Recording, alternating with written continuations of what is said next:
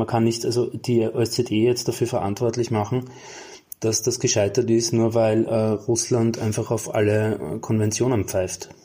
Ähm, und so wie die OSZE in den, in den, in den vergangenen, ähm, also seit 2014, in den vergangenen acht Jahren gearbeitet hat, muss ich sagen, war das eigentlich eine, eine, eine sehr effiziente und sehr, sehr sinnvolle Arbeit.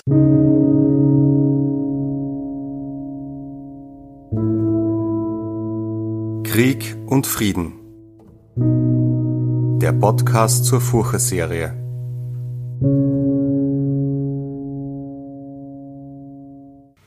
Willkommen zum zweiten Teil unserer Furche-Serie Krieg und Frieden. Wöchentlich beschäftigen wir uns in der Serie mit den Themen Frieden, Sicherheit und Verteidigung anlässlich des russischen Angriffskriegs in der Ukraine. Mein Name ist Manuela Tomic, ich bin Digitalredakteurin der Furche und in der aktuellen Folge spreche ich mit dem Journalisten und Ukraine-Experten Stefan Schocher über die OSZE. Seine Analyse über die Zukunft der Institution ist in der aktuellen Furche erschienen Hallo Stefan, schön, dass du da bist. Hallo. Ja, seit Dezember 1994 ist die OSZE, die Organisation für Sicherheit und Zusammenarbeit in Europa, zuständig für den Frieden zwischen Ost und West. Und äh, du hast sie in deinem aktuellen Artikel auch als Rückgrat der europäischen Friedensarchitektur bezeichnet. Kannst du kurz erklären, was die Kernkompetenz der OSZE ist? Die OSZE ist eine Organisation, die im Grunde genommen gar nichts kann. Also die auch überhaupt nichts darf, sondern die einfach nichts anderes bietet als so ein Gesprächsforum.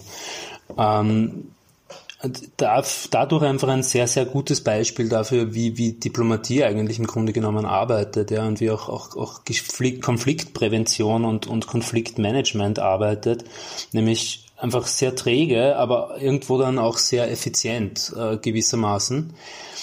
Ähm, die OSZE, glaube ich, hat in den, in, gerade also in der Ukraine in, seit 2014 einfach wirklich eine, eine entscheidende Rolle gespielt, äh, diesen, diesen Konflikt oder diesen Krieg ähm, zumindest im Ansatz lokal zu halten. Ich glaube, hätte es sie nicht gegeben, ähm, wäre das äh, schon viel früher und viel schärfer explodiert.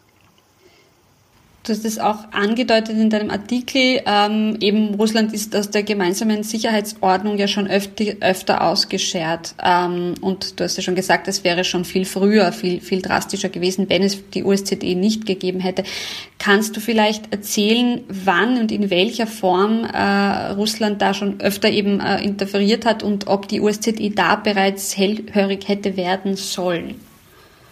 Also 2014 war sicher einschneidend, weil ähm, da ist ja, ist ja Russland auch schon mal aus dem Europarat zum Beispiel äh, ausgestiegen bzw. suspendiert worden. Ähm, es gab auch also innerhalb der OSZE viele Reibereien und, und viel, also einfach äh, Blockadehaltung äh, beziehungsweise einfach Vorschläge, Palaver, ähm, die nicht äh, konstruktiv waren oder die, die ähm, zu nichts geführt haben. Ähm, es gab auch, also äh, ganz aus jetziger Sicht könnte man sagen, bewusste Provokationen, weil es Abkommen zum Beispiel gibt ähm, über die Informationspolitik sozusagen, also auf militärischer Ebene, wann man wo, wie, mit wie viel Mann äh, üben kann und darf und das tut und das auch dann meldet.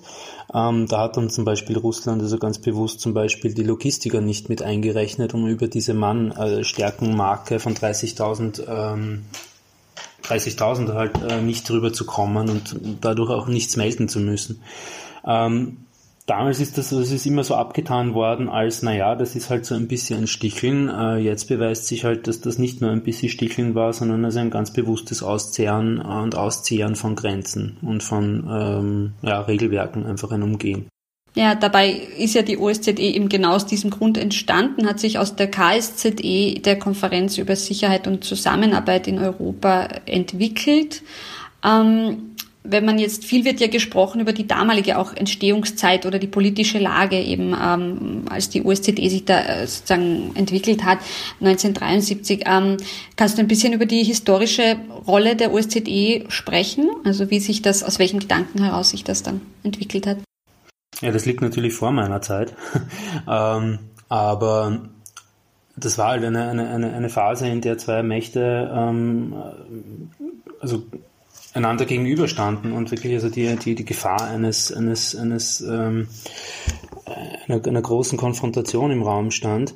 Auf der anderen Seite war es aber auch eine relativ stabile Situation, weil es äh, ja also einen gewissen pragmatischen Umgang mit diesen mit diesen Konfliktfeldern gab und ähm, auch Kanäle und, und ähm, eine gewisse Gesprächsbasis, auf der man dann ähm, Themen besprechen konnte. Und das war eigentlich im Grunde genommen, also der, der, der Grundkompromiss war, ähm, dass man auf beiden Seiten eigentlich daran arbeiten wollte, dass das nicht eskaliert. Und das war so der, der Minimalkompromiss, auf den man sich einigen konnte und äh, auf, wo man dann sich an einen Tisch gesetzt hat, um Mechanismen zu entwickeln, damit das eben nicht passiert. Ähm, das ist so im Grunde genommen der, der, der ursprüngliche Gedanke, ja. Und da sind dann halt äh, gewisse Themenfelder auch, auch dazugekommen. Also das nennt, das ist das, was, was die OSZE halt äh, die, die, die drei Körbe nennt. Ähm, also das ist der politisch-militärische Bereich, der wirtschaftlich Umwelt, äh, Bereich und der humanitär menschenrechtliche Bereich. Das sind also diese drei Themenfelder, die die OSZE ausgemacht hat, äh, um in diesen Feldern äh, halt ausgemacht hat als mögliche Konfliktfelder, ja, und, und, und in denen man äh, eine Gesprächsbasis braucht, um, um Konflikte abzuschwächen, beziehungsweise sie zu bereden, beziehungsweise sie zu managen. Und dieses Konfliktmanagement ähm, ist eigentlich so der, der, Kern, die Kernidee der OSZE. Ja, mhm, mh. ja das äh, Konfliktmanagement ist jetzt, diese Kernidee ist jetzt natürlich äh, ja, versandet, wenn man es äh, gelinde ausdrücken möchte. Ähm, du hast mit vielen Experten gesprochen, wo es jetzt noch Handlungsspielraum Spielraum geben kann, ähm, jetzt wo Russland alle gemeinsam aufgestellten Regeln und Ziele äh, gebrochen hat. Ähm, was, was sagen die? Ja, ähm, die Frage oder die Grundidee ist halt die, dass, dass äh, man kann nicht das Strafrecht sozusagen äh, verurteilen, wenn, wenn jemand das Strafrecht bricht. Ja. Ähm, wer ist verantwortlich? Es ist nicht das Strafrecht verantwortlich, sondern es ist derjenige verantwortlich, der das Strafrecht bricht. Ähm, das Strafrecht macht aber trotzdem Sinn, es zu haben, auch wenn es gebrochen wird. Ähm, das ist so ein Vergleich, der, der, der, der immer wieder gekommen ist und den ich eigentlich ganz treffend finde. Ja, man kann nicht also die OSZE jetzt dafür verantwortlich machen, dass das gescheitert ist, nur weil äh, Russland einfach auf alle äh, Konventionen pfeift. Ähm, und so wie die OSZE in den, in den, in den vergangenen, ähm, also seit 2014, in den vergangenen acht Jahren gearbeitet hat, muss ich sagen, war das eigentlich eine, eine, eine sehr effiziente und sehr ähm, sehr sinnvolle Arbeit, ja, weil, weil äh, das einfach ein, ein, ein Konsens, es ist einen Konsens gab, auch zwischen Russland und den anderen Mächten oder den anderen äh, Ländern, die da involviert waren, ähm, dass man, dass es eine unabhängige Beobachtung braucht. Dass diese unabhängige Beobachtung dann also so in einem Minimalkompromiss ausfällt, das liegt am Regelwerk der OSZE, es geht aber auch nicht anders. Ähm, also man kann, man kann nicht ein, äh, eine konsensorientierte ähm, Gesprächsbasis äh, bieten, die also Konflikte managt, um dann äh, Regeln zu installieren, die und, und damit andere Staaten zu über, über, überlaufen und zu über, überrennen. Das ist auch nicht die Aufgabe der OSZE. Das wäre eher so zum Beispiel die Aufgabe der EU, ja, äh, dieses, dieses Konsensprinzip vielleicht äh, mal zu überdenken, aber nicht der OSZE. Weil da geht es ja darum, dass man eben Gesprächskanäle offen hält und dass man es einen Konsens, sich an einen Konsens orientiert. Dass dieser Konsens jetzt gebrochen ist, natürlich dramatisch. Ja. Mhm. Das äh, führt mich gleich auch zur nächsten und letzten Frage, ähm, weil du jetzt angesprochen hast, die, die OSZE kann das nicht leisten, ähm, dass sie da eben ein, ein, ein strengeres oder schärferes Regelwerk aus, ist es nicht ihre Aufgabe, das aufzustellen. Ähm, welche Institutionen ähm, gibt es jetzt noch, wo man diplomatisch tätig werden könnte, also wo man diesen Konflikt äh, wieder irgendwie ähm, auf, auf versucht, auf diplomatischer Ebene zu begegnen? Ich glaube, dass die UNO ein geeignetes Werkel wäre. Also das ist auch vor allem ein Werkel, glaube ich, wo die, wo die, ähm, also wo Russland einfach äh, zu, zustimmen könnte, weil es einfach ein Vetorecht hat. Ich glaube aber durchaus auch, dass die OSZE nicht äh, ungeeignet wäre. Ähm, die OSZE ist eben dadurch attraktiv, weil sie eben keine Sanktionen äh, beinhaltet, weil sie einfach nichts anderes ist als ein, ein, ein, eine Plattform, auf der man sich austauschen kann und genau das bräuchte es eigentlich jetzt. Ähm, man kann halt niemanden dazu zwingen, äh, sich austauschen zu wollen. Das ist, glaube ich, eher das Problem. Es ist weniger das Problem von Institutionen oder von, von Mechanismen, weil die Mechanismen gibt es an und für sich. Und da bin ich schon bei, bei altgedienten ähm, Diplomaten, äh, wie eben dem, dem äh, Martin Seidig, ähm, der, der sagt, dass man muss das Rad nicht neu erfinden, wenn man es schon hat. Ähm, es ist halt die Frage, wo, wo spannt man es ein und, und will das überhaupt jetzt jemand einspannen? Und das sehe ich jetzt eher als das Problem.